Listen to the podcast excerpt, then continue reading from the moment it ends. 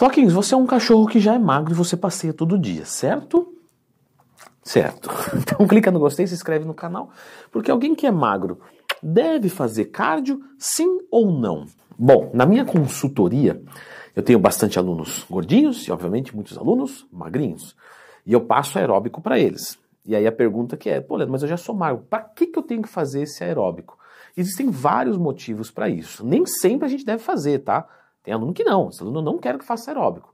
E a ideia do vídeo é discutir tudo sobre isso. E para a gente discutir tudo sobre isso, a gente tem que partir do princípio que o que, que o aeróbico vai fazer no corpo de uma pessoa, certo? E aí nós temos diversos tipos de aeróbico, aeróbico em jejum, HIIT, e se você tiver qualquer dúvida, lendo Twin Mais Tema, tem vídeo aqui de todos. Bom, vamos nos focar no que realmente importa para nós. Normalmente, quem treina está querendo o quê?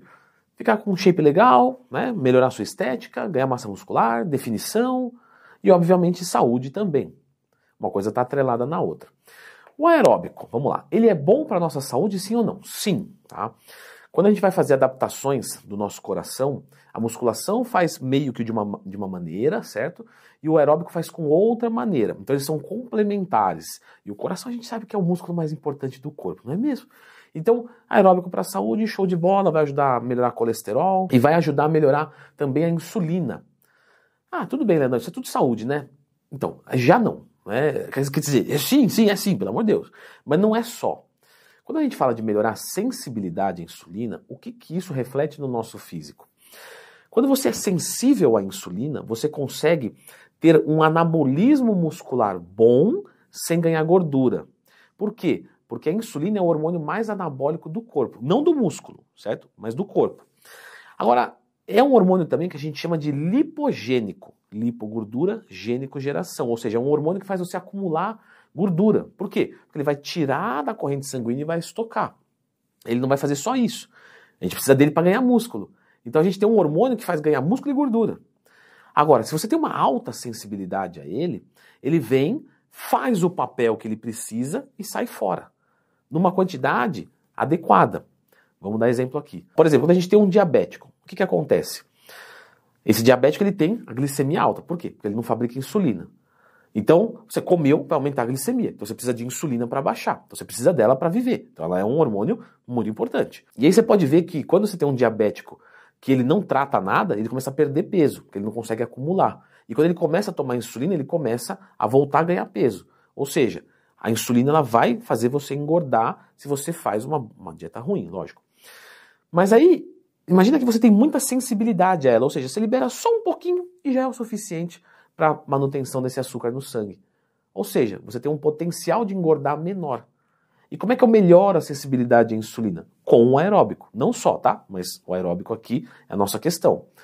Ou seja, o aeróbico vai te ajudar a, a perder gordura mais fácil, ou quando você estiver no processo de ganho de massa muscular, você conseguir ganhar essa massa muscular limpa. E não porque você gastou caloria, porque senão era só tirar da dieta. Ah, eu estou colocando aqui um aeróbico para gastar 300 calorias. Ué, então tira 300 calorias da dieta e está tudo certo. Se fosse só isso. Mas quando você vai falar das funções orgânicas que esse aeróbico vai fazer, então vai muito além dessa caloria gasta.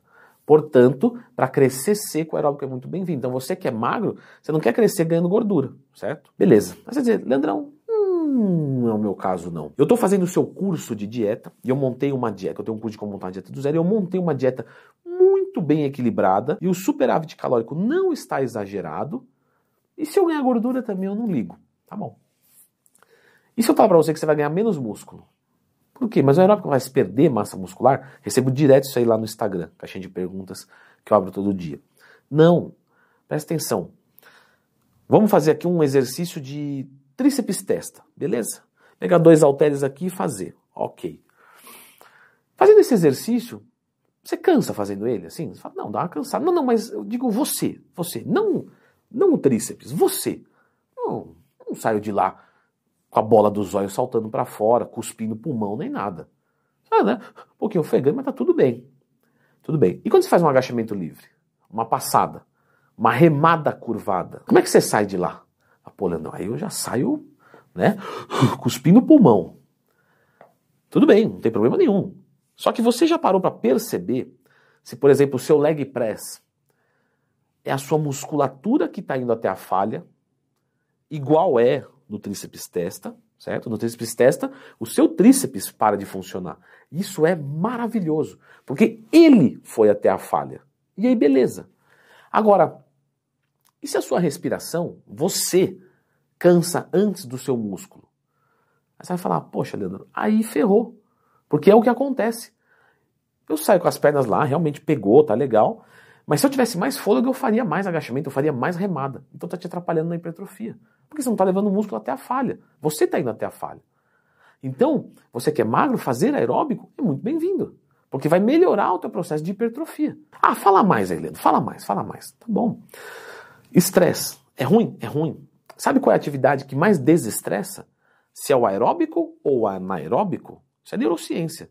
É o aeróbico. O aeróbico ele tem mais poder de desestressar do que o anaeróbico. E aí você tem uma melhora do humor, uma melhora de serotonina, uma melhora de dopamina, uma melhora de humor vai levar a uma melhora de testosterona, uma melhor adesão à sua dieta.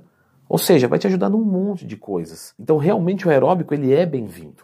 Mas você disse lá no começo, Leandro, que tem alguns alunos que você fala, pode cortar. Quando que eu corto o aeróbico do meu aluno? Quando ele está fazendo uma dieta para ganhar peso e ele não consegue comer tudo. Mas não é uma dieta qualquer, é uma excelente dieta. Então já foi tudo pensado, ele tem pouco apetite? Beleza. Então a gente vai colocar suco de uva integral, a gente vai colocar carboidratos de fácil digestão, coisas que têm bastante calorias, e mesmo assim ele não está dando conta de ganhar peso. Mesmo com a dieta mais fácil do mundo, que é para quem tem pouca fome, ele não consegue. Eu não posso pegar um cara desse e falar pra ele, ó, come 400 gramas de feijão. Ele vai ficar sem fome o dia inteiro. Tem que ser 200 gramas de arroz branco e um monte de suco de uva para dar a mesma caloria e ele ter fome. Mas mesmo assim ele não consegue comer tudo. Então aqui o que está em jogo, o principal é o resultado. Como ele não consegue comer, então eu corto o cardio. Até que ele se adapte para comer mais e aí eu aumento o cardio. Essa é a única situação. O resto, basicamente falando, todo mundo vai fazer aeróbico. Agora, lógico, um cara que é magro vai fazer menos aeróbico, o cara que está querendo ganhar peso é menos aeróbico, é para outras funções, certo? E aí você vai perguntar o seguinte, Leandro, mas qual que é melhor? Aeróbico em jejum, HIIT, aeróbico normal, pré-treino? Bom, galera, isso é um outro assunto, porque aí cada aluno tem uma especificidade. Então eu vou deixar nesse vídeo aqui para você estudar mais sobre os aeróbicos e ver qual que é o certo, quantidade, tudo bonitinho para você.